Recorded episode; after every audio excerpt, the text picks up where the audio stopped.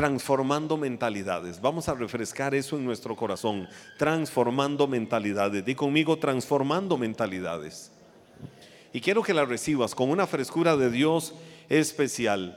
Pero eh, antes de introducirme propiamente en lo que son las verdades de esta palabra, recuerdo la historia eh, que en algún momento de la vida escuché del famoso ratón en el avión. Eh, acá me imagino que muchos habrán viajado en avión. Solo imagínense lo que es que se pueda decir, señores pasajeros, queremos informarles que hay un ratón en el avión. ¿Cómo se sentirán? Eh, pues un piloto, el piloto de esa aeronave, muy experimentado en vuelos, se da cuenta de la situación y entonces él viene y dice, yo necesito resolver esto, necesito solventar esta situación del ratón en el avión, pero, pero ¿cómo hacemos? Este, estando en vuelo, era muy evidente un chillido detrás de un asiento era el chillido de ese ratón.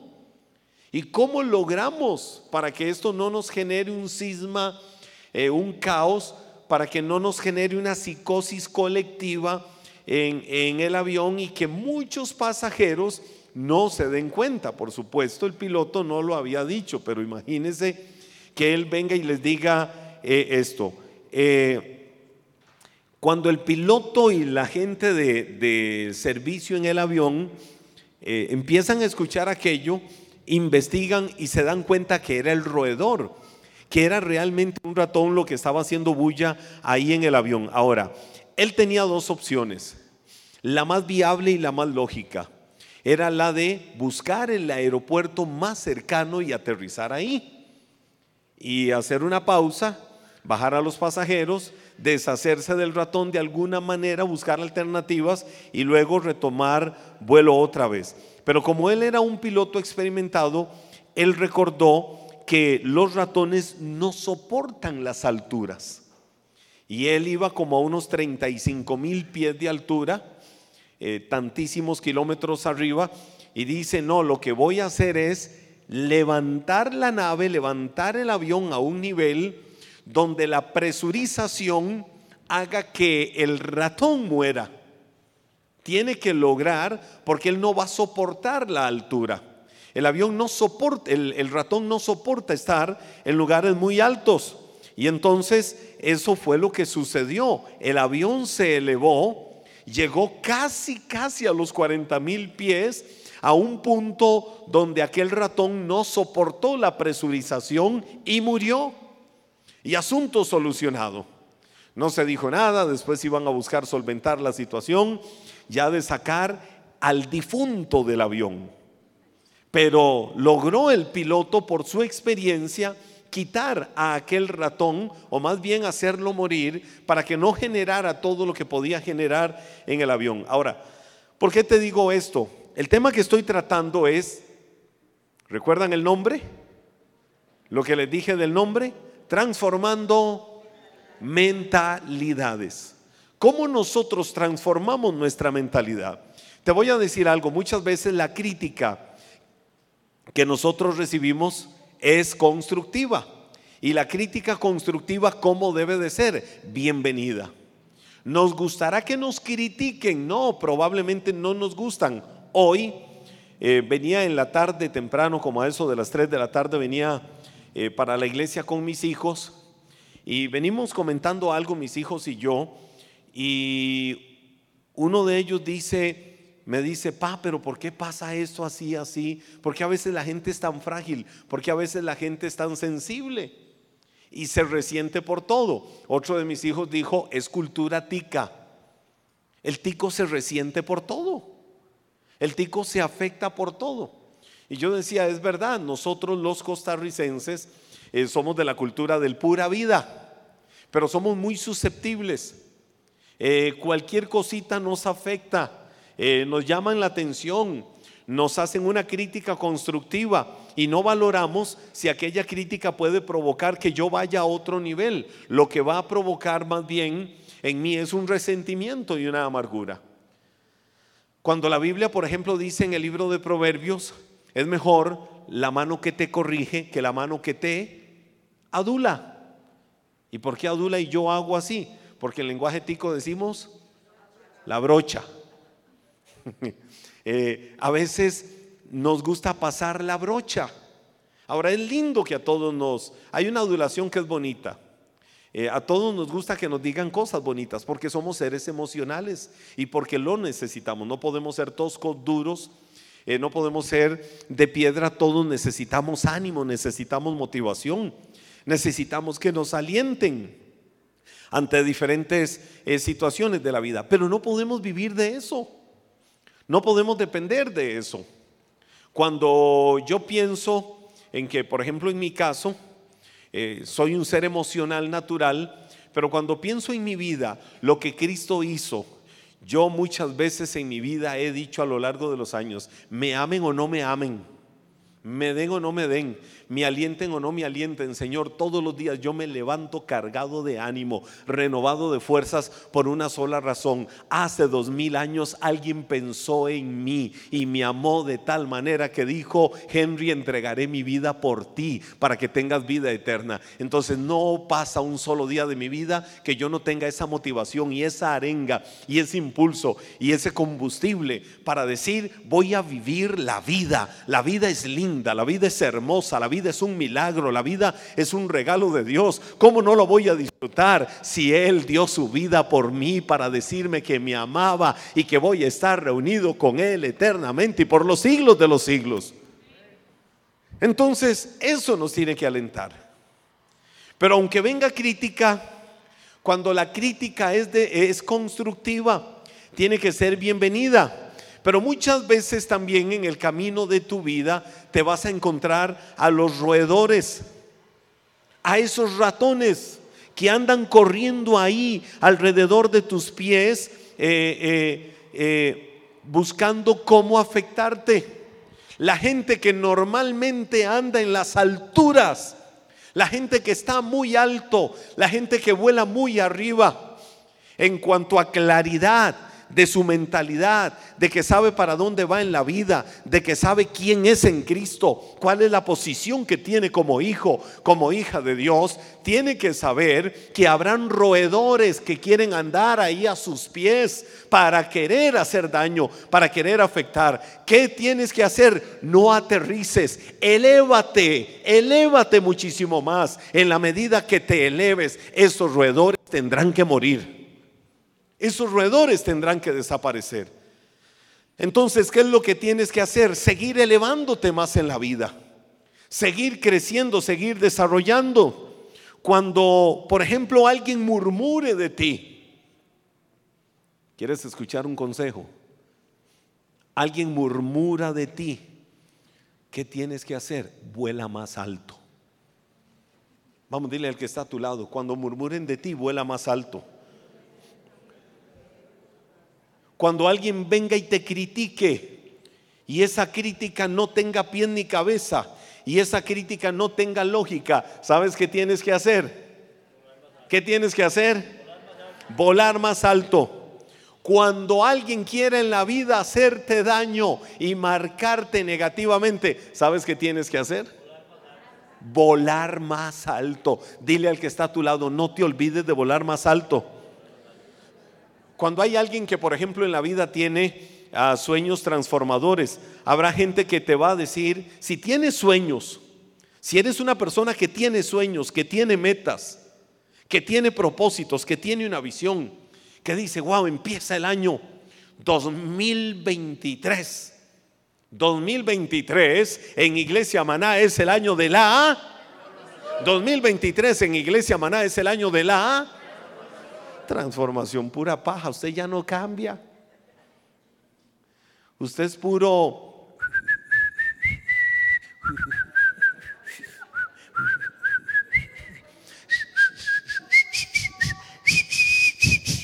Puro Heidi. Dile, te equivocas. Te equivocas. Porque yo estoy sentado en lugares de honor. Yo sé quién soy en Cristo y 2023 es mi año de transformación y desde ya abro mis labios con lenguaje de vida, lenguaje profético para declarar que ya, pero ya, ya se abre la ventana, se abre la puerta para mis mejores temporadas, para vivir los mejores tiempos de mi vida. Es el año de la transformación.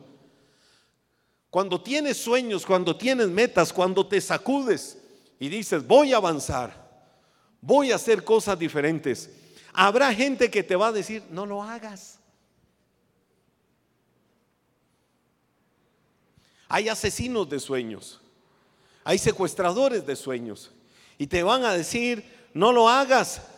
Pero cuando vean que sí lo estás haciendo, cuando vean que no te pueden detener, te van a decir cómo lo tienes que hacer. Ya no te van a decir no lo hagas, como no te detuvieron, ahora te van a decir cómo lo tienes que hacer. Está bien, no lo detuve, pero le voy a decir cómo lo tiene que hacer. Y cuando finalmente vean que lo has logrado, te van a decir, yo siempre creí en ti. ¿Cómo le decía Jesús a esos? Pero a esos que eran fariseos, ¿cómo les decía Jesús? Hipócritas, como dice la canción de Vox Day. Entonces, transfórmate en alguien diferente, vuélvete un pionero. ¿Qué vas a empezar a hacer en la vida? Mírate frente al espejo de tu realidad. Yo tengo que tener decisiones transformadoras.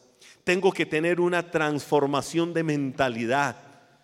Tengo que ser aquel o aquella que dice, yo voy a pagar el precio, yo voy a vivir adelantado, yo voy a ser uno que se arriesga a ir la milla extra, a ir una milla más, porque si me quedo ahí donde todos se quedan, voy a ser el ordinario, el que es parte del montón. Yo voy a ir a la milla adicional, a la milla extra voy a hacer algo muchísimo más de todos los que hacen. Esas personas son las que provocan éxito. Esas personas son las determinadas, las que ven y hacen cosas diferentes en la vida. Son las personas que si lo vemos en función del reino de Dios, se enfocan en una visión. Son personas que no ven problemas. Son personas que no ven excusas.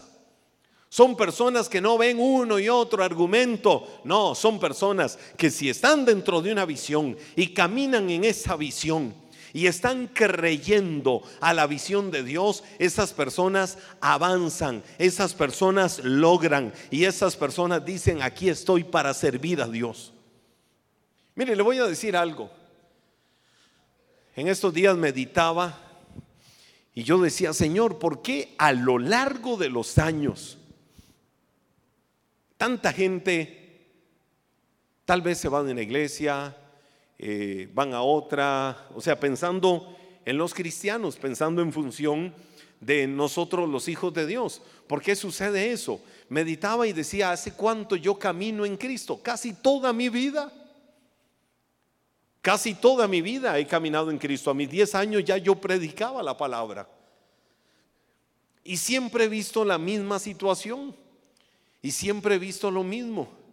Y cuando pensé en eso dije, Señor, bendita humanidad. ¿Por qué bendita humanidad? Porque sucede muchas veces que en la obra del Señor, para hacer la voluntad de Dios, para caminar en una visión, nos vamos a encontrar muchos errores, nos vamos a encontrar muchos defectos, que no es que algo no sea de Dios, es que somos humanos, estamos en un reino de mortales. Eso es como la historia aquella de la mujer que un día llegó y le dijo al pastor, pastor, me voy de la iglesia. Y le dice el pastor, hermana, ¿y por qué se va de la iglesia? Porque en esta iglesia no hay amor. Y el pastor le dice, hermana, por favor no se vaya de la iglesia. No se vaya, le ruego que no se vaya. Pastor, pero ¿por qué me lo pide así? Porque si usted detectó que aquí no hay amor, es porque usted sabe lo que es el amor. Enséñenos a dar amor.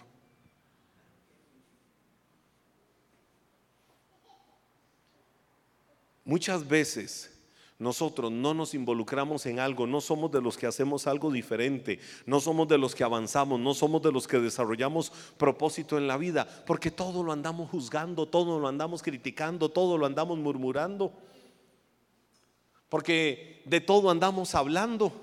Y vivimos toda la vida en un bla, bla, bla, bla, bla y no terminamos de echar raíces. El año que viene, el año que ya inicia, el año 2023, que sea el año de una transformación de mentalidad en todos para decir, ya yo no quiero ser esa persona, yo voy a ser un árbol plantado junto a las corrientes de las aguas, dando fruto que si viene el año de la sequía, los momentos de adversidad, los momentos difíciles, mi hoja no caerá y más bien en medio de la sequía reverdeceré. Porque estoy cimentado en una visión que nació en el corazón de Dios. Porque camino firme en lo que Dios nos ha dado. Vuélvete una persona propositiva, no reactiva. El propositivo es el que va adelante, el que propone, el que dice movámonos, avancemos, creamos, viene lo mejor, hay, hay algo bueno. Yo, como, como Elías, que volvió a ver para el cielo y su siervo le dijo, bueno, fui y ahora sí había una nube, pero donde extendí la mano era como del tamaño de la palma de la mano. Elías extendió su mano y dijo, una nube como el tamaño de la palma de la mano. El 99.99% del cielo era azul. La nube era muy pequeñita, pero esa nube le estaba diciendo a Elías, algo grande viene, algo poderoso viene, viene lluvia de Dios, viene lluvia del cielo, viene algo grande. Y Elías no la estaba viendo, pero Elías fue donde el rey Acab y le dijo, prepárate, corre, pero corre a tu palacio porque viene una lluvia que nada la va a detener. ¿Y cómo sabe yo soy el profeta de Dios? Viene una lluvia que nada la va a detener. Oiga, después de tres años y medio llovió como nunca había llovido. ¿De dónde vino todo? De algo muy pequeñito, que un hombre lo vio grande y dijo, Señor, esa pequeña nube es la señal del cielo de que viene algo grande, tiene que venir algo grande. No estás viendo cosas grandes, pero estás viendo algo pequeño. Eso pequeño que estás viendo, dile al Señor, Dios, esto que estoy creyendo, esto que estoy viendo, me está diciendo, por pequeño que sea, que vienen cosas grandes para mi vida y las voy a empezar a creer y las voy a empezar a ver. Y voy a caminar y voy a avanzar hacia esas cosas. Año 2023 tiene que ser el año de mi transformación. ¿Cuánto vale una bola, un balón de baloncesto en mis manos? Que yo venga y diga, miren, esta bola está en mis manos. Alguien la quiere, se la vendo. ¿Cuánto quiere? Me pagan cualquier cosa. Es más, la mayoría seguro me dicen, regálemela. ¿Por qué? Porque en sus manos eso no vale nada. Pero si viniera Michael Jordan, el basquetbolista más grande de la historia, y dice, extendiendo su mano, tengo esta bola, me pertenece, alguno la quiere, mire, inmediatamente empieza ahí la subasta. Y se convierte en una venta de miles de dólares. ¿Cuánto vale una bola de tenis en mis manos? Nada. Pero si viene Nadal o Djokovic o Feder, alguno de esos, y dice, esta bola es mía, la quieren. Oiga, se pelean por el que paga más para tener aquella bola y decir, era de fulano y ahora la tengo yo. Un balón de fútbol hoy y espero en próximos días que así sea en las manos de Messi. ¿Cuánto vale? Cuando tu vida está en las manos correctas, en todo lo que hagas, en todo lo que emprendas, en todo lo que desarrolles, cuando está en las manos de Dios, ay, ay, ay, ay, ay, ay prepárese el enemigo para ver por dónde huye. Prepárense los roedores para ver por dónde escapan. Porque si tu vida está en las manos correctas, que es en las manos de Dios, vale lo que no vale nada del dinero, de la riqueza y de lo material de este mundo. Vale la sangre de Cristo y esa sangre te da propósito, esa sangre te marca un rumbo, esa sangre te dice para dónde vas en la vida, esa sangre te da un propósito maravilloso y a eso tienes que creer y avanzar en pos de eso, porque tu vida está en las manos de Dios. Pero ¿qué tengo que hacer para que tenga una mentalidad transformadora? ¿Cómo hago para tener una mentalidad totalmente transformada? Para que venga literalmente una transformación en mi manera de pensar, para que cambie mi manera de vivir. Te trataré de mencionar algunos tips. Número uno, cambia estructuras mentales. Dilo conmigo, voy a cambiar estructuras mentales.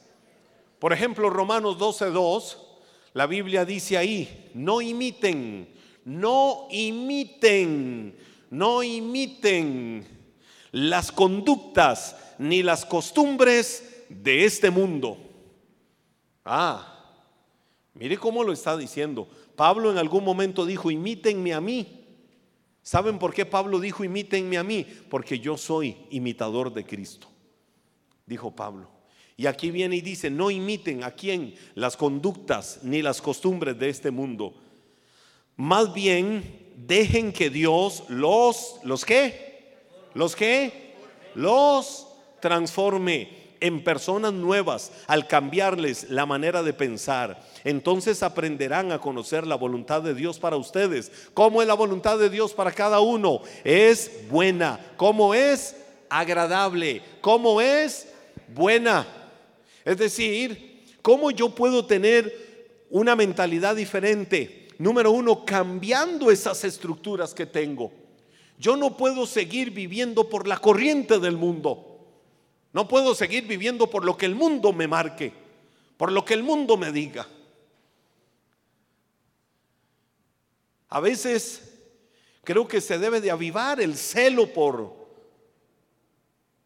por la fe. ¿Por qué el celo por la fe? Hace muchos años, hoy, hoy uno de mis hijos empezó a hacer un movimiento ahí raro porque andaba como un zancudito o algo volando y empezó a hacer así como a matarlo. Y entonces otro se reía a carcajadas de él. No voy a decir nombres. Este, el menor era el que se reía. Y entonces les digo, ¿saben? Saben que así era como nos decían a los cristianos hace muchos años, los matazancudos. Le decían entre todo lo el bullying que le hacían a los cristianos, los matazancudos, los apañacocos, los panderetas, los chaquetas, cualquier cantidad de epítetos, de expresiones, le decían a los cristianos haciendo mofa y haciendo burla. Los matazancudos por la forma de alabar Y entonces yo les contaba eso a mis hijos eh, eh, ahora en la tarde. Este, pero también pensaba en eso. Hace muchos años le decían así a los cristianos porque eran gente diferente. Le decían así a los cristianos porque eran los, ey, ey, ey, ey, cuide su vocabulario porque mire quién está ahí. Mire, no cuente esos chistes. No haga lo que usted está haciendo porque ve a la persona que está ahí. Y había un respeto. Ahora no, ahora muchos de los cristianos son los que fomentan eso. ¿Aló? Ahora muchos de los cristianos son los que se convierten en el pato de la, el pato de la fiesta. Y entonces la gente no sabe quién es quién. La Biblia viene y dice, para tener una estructura mental diferente, que la cambiemos en nuestras vidas. Dice, no imiten las costumbres de este mundo. ¿Qué dice, por ejemplo, el Salmo 1? Bienaventurado el hombre que no anduvo en consejo de malos, ni en la silla de los escarnecedores se ha sentado. ¿Cuánta gente hace escarnio de otros? ¿Cuánta gente en tertulias y en conversaciones están destruyéndole la vida a otros? Y ahí estamos sentados junto a ellos siendo parte de eso. Es el tiempo de tu transformación, es el tiempo de que te sacudas, es el tiempo de que no permitas eso en tu vida. Tenemos que cambiar estructuras mentales y tenemos que volver al vivo celo por lo que es la vida de fe, no una vida religiosa. Esa es fe aburrida y, y también falsa. Pero no podemos caminar de acuerdo a lo que el mundo nos marque. La Biblia dice al contrario, dejemos que Dios transforme nuestra manera de pensar. Si yo dejo que Dios transforme mi manera de pensar, la Biblia dice que me voy a dar cuenta cómo es la voluntad de Dios para mi vida, que por cierto es buena, es agradable y es perfecta. La voluntad de Dios para mi vida. Pero la voy a entender en la práctica. No es lo mismo decir yo sé que la buena voluntad de Dios para mi vida es agradable, es perfecta, es buena y todo lo que se quiera decir. Eso lo podemos saber, es vivirlo. Vivir el decir, la voluntad de Dios para mi vida es buena, es agradable y es perfecta porque la estoy viendo, porque la estoy disfrutando. Es el tiempo de cambiar estructuras mentales. Dile al Señor, aquí estoy. Para que conforme a tu palabra, tú me transformes mi mentalidad. La Biblia dice, dejen que Dios los transforme. Pero cuando yo dejo que Dios me transforme, cuando me someto a su voluntad y no dejo que sean las conductas y las estructuras del mundo las que me marquen el, rumbo, sal de la zona de confort y ama lo que Dios ama. Pensemos por un momento, ¿qué ama Dios? Las manecillas del reloj avanzan, inexorablemente avanzan y siguen dando vueltas. Por cada... Hagan este ejercicio conmigo. ¿Cuál es el ejercicio? Contemos hasta 10. Cuando yo cuento 3, todos empezamos a contar hasta 10. 1, 2, 3. 1, 2, 3, 4, 5, 6, 7, 8, 9, 10. Por cada segundo que contamos, murieron mil personas en el mundo. ¿Cuántas de esas personas que murieron conocían de Cristo? ¿Cuántas de esas personas que murieron sabían del amor de Dios? ¿Cuántas de esas personas que murieron mientras contamos hasta diez fueron evangelizadas por alguien? ¿Cómo estamos nosotros manejando y administrando nuestro tiempo? La iglesia tiene que volver a despertarse. La iglesia tiene que volver a avivarse. La iglesia tiene que volver a una viva pasión por la necesidad de decirle al mundo, reconcíliense con Dios. Estaba anoche con un grupo de pastores amigos. Estábamos en la cumbre del monte de oración anoche en Santa Eulalia de Atenas. Y en medio, en torno a una mesa hablábamos, anoche tarde en la noche, ayer viernes. Y hablábamos y decíamos, ¿qué tenemos que hacer? Y uno de ellos decía, es que la iglesia dejó de ganar almas, la iglesia del Señor, la iglesia dejó de evangelizar, la iglesia dejó de decirle a otros, vuélvanse a Dios, vuélvanse a Cristo, necesitan conocer de Dios necesitan conocer de Cristo. El jueves en la noche contaba que hace unos días escuché, eh, estaba viendo ahí en un video el testimonio, me imagino que era un poco viejo, el testimonio de Juan Luis Guerra. Y Juan Luis Guerra decía que Hubo una etapa en su vida en la que se subía a los escenarios, estaba cargado de ansiedad, cargado de estrés, cargado de un montón de cosas, su vida hueca, su vida vacía, problemas por todo lado. Y alguien le dijo, yo te tengo la solución, experimentala. ¿Y cuál es la solución? Cristo Jesús. Y su respuesta fue, nada voy a perder si lo intento. Perdería más si no lo intento, entonces lo voy a intentar. Y entonces se volvió a Cristo, le entregó su vida a Cristo. Y Juan Luis Guerra decía, y hasta hoy es la más grande decisión que yo he tomado en mi vida, que Cristo sea el Señor y Salvador de mi vida, porque Cristo me quitó todo el vacío y todo lo malo que había en mi vida. Pero ¿cuántas personas que no tienen esa fama y están ahí a la par de tu casa, están ahí a la par de tu escritorio, están caminando contigo por la calle, están necesitando del amor de Cristo? La iglesia tiene que cambiar estructuras mentales. La iglesia del Señor tiene que cambiar esas estructuras de que, de que eh, ahora no se sabe quién es quién, porque ya no hay diferencia. Antes, mire, hace muchos años, yo recuerdo en mi niñez, 11, 12, 13 años, 14 años, uno iba por la calle y alguien le decía, que Dios te bendiga. Por allá decían otros, son hermanos separados. Porque decían Dios te bendiga. O lo que pasaba hace años, que iba caminando alguien por una cuadra y por, eh, por una acera y por la acera del otro lado iba alguien, varón, siervo, ¿quién vive? En plena avenida central. Y a su nombre. Y aquellos decían, esos sí son locos. O si una persona saludaba a otra y le decía, Dios te bendiga, se entendía que eran cristianos.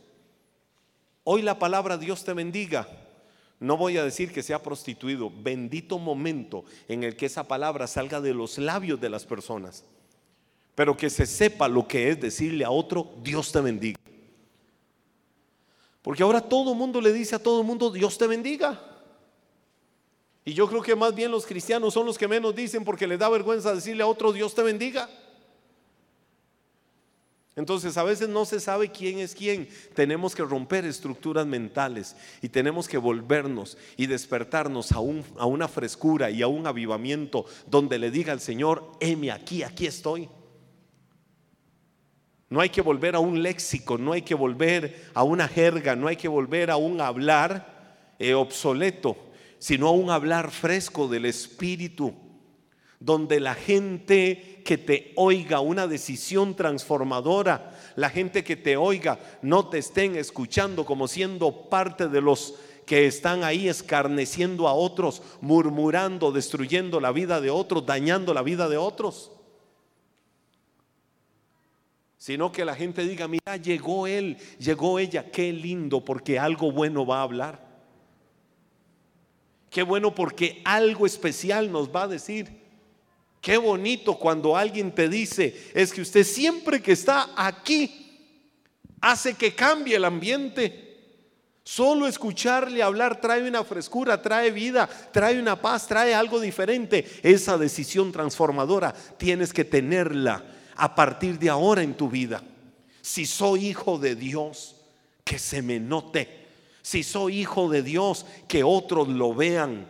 ¿Por qué? Porque soy diferente, porque marco diferencia. Si soy cristiano es porque fui lavado por la sangre de Cristo y eso tiene que hacer que la gente vea que en mí hay alguien diferente. Hay alguien que tiene una forma de ver la vida totalmente diferente.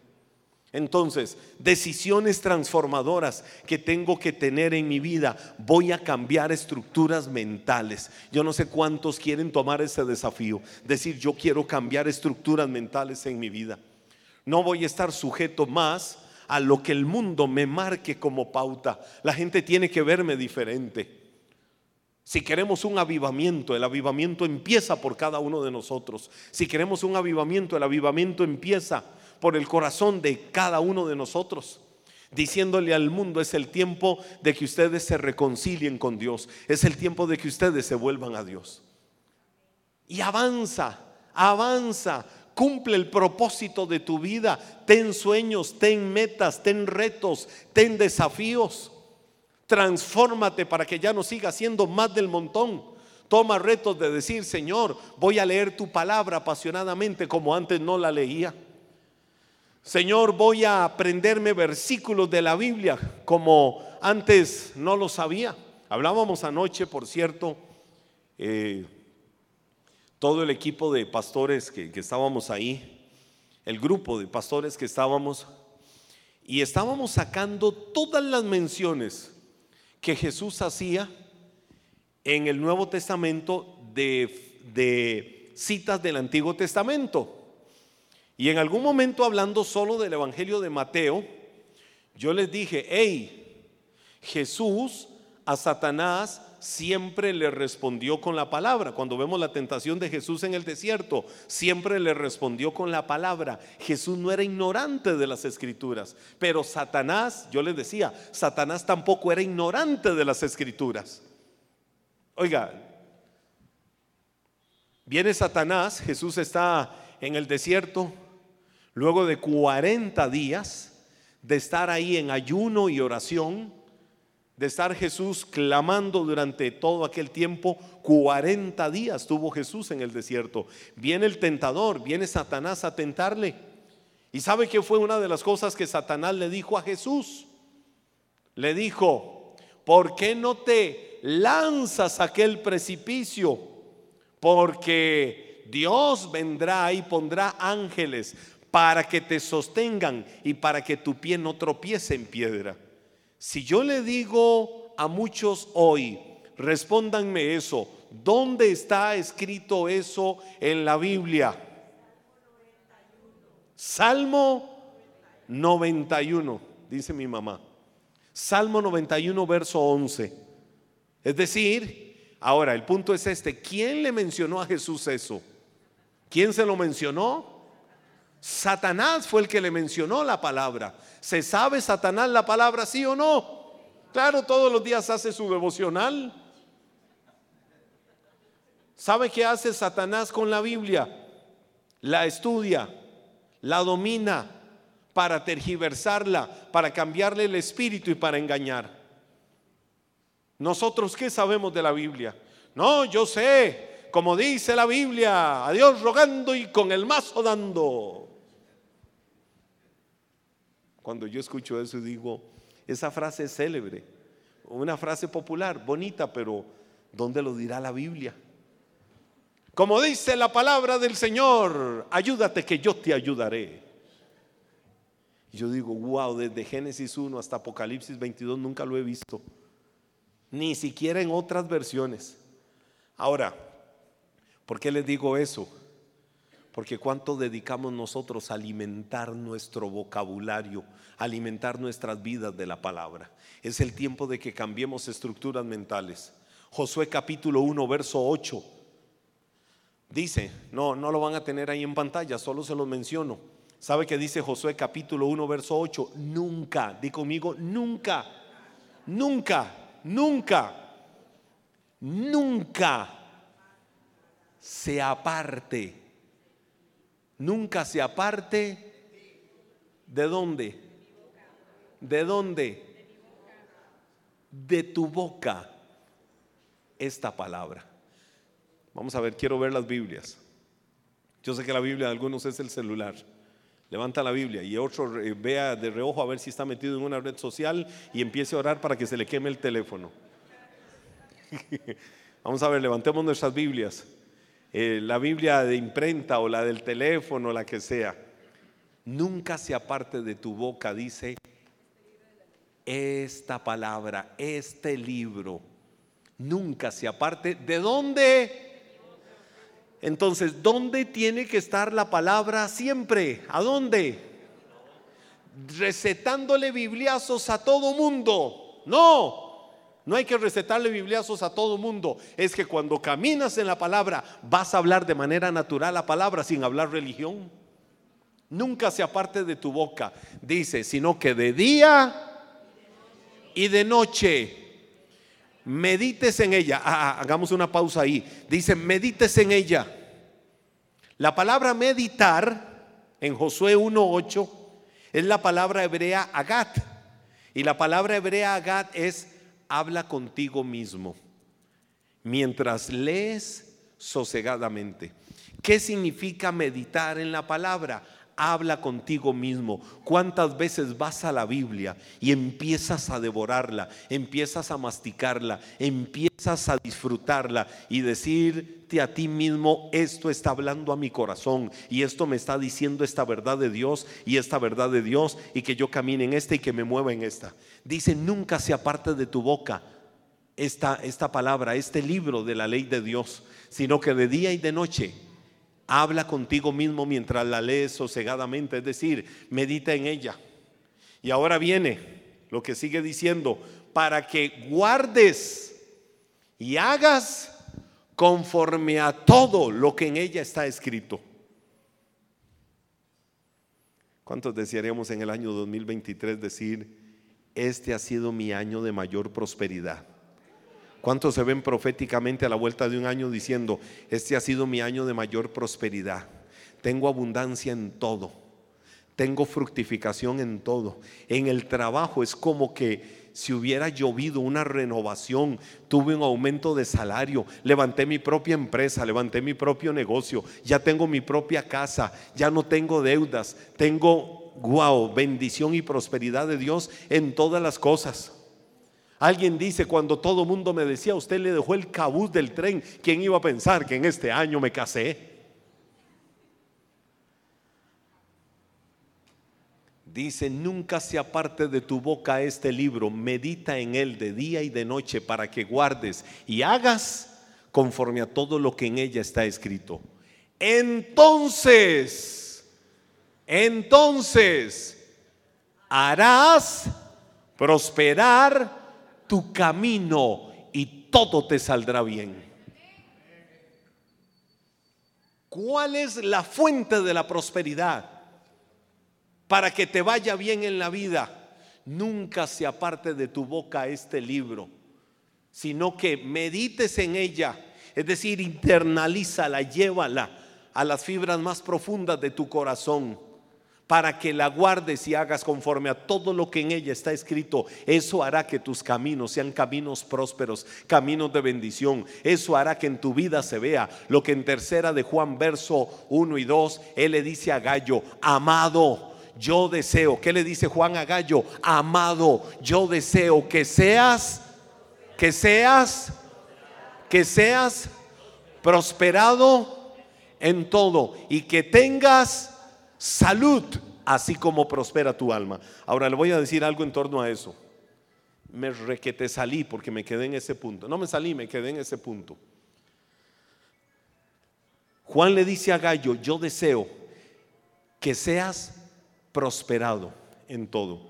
La palabra prosperidad ahí es la misma palabra que en hebreo significa shalom. Y shalom significa bienestar en todo.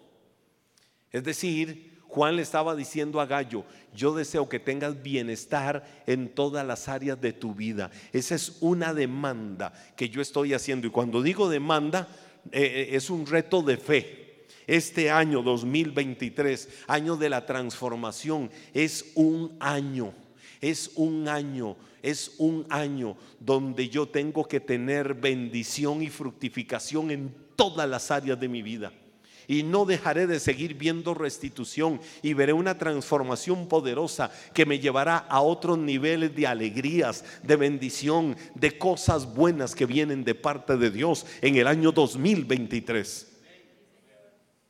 Si alguno lo cree conmigo, póngase de pie. Levante sus manos. Dígale, Señor, aquí estoy. Voy a cambiar estructuras mentales son cinco puntos y solo hablé de uno, pero no importa. Voy a cambiar estructuras mentales. No voy a vivir sujeto a la corriente del mundo. No voy a vivir sujeto a lo que otros me digan. Voy a hacer diferencia. Voy a ser diferente. Levántale tus manos con un celo delante de la presencia de Dios diciéndole yo me voy a ver diferente. Porque no voy a caminar por lo que el mundo me dicte o me marque. Voy a caminar, Señor, por tu buena voluntad, buena, agradable y perfecta para mi vida, en el nombre de Jesús. Señor, te alabamos y te exaltamos. Bendecimos tu nombre, glorificamos tu nombre Alabamos tu nombre, Dios, porque eres bueno, porque para siempre es tu misericordia. Alguien necesita romper estructuras mentales de derrota, de conformismo, de pasividad, de religiosidad. Alguien quiere ponerse en la brecha firme y decir, Señor, este año que empieza, pero desde ya, desde hoy, porque estamos en las primicias de lo que será el 2023, tomo decisiones de calidad. Y quisiera venir un momento acá adelante, doblar sus rodillas si quieres hacerlo y decirle, Dios, esas viejas estructuras de pensamientos que yo tengo, las voy a romper, las voy a cortar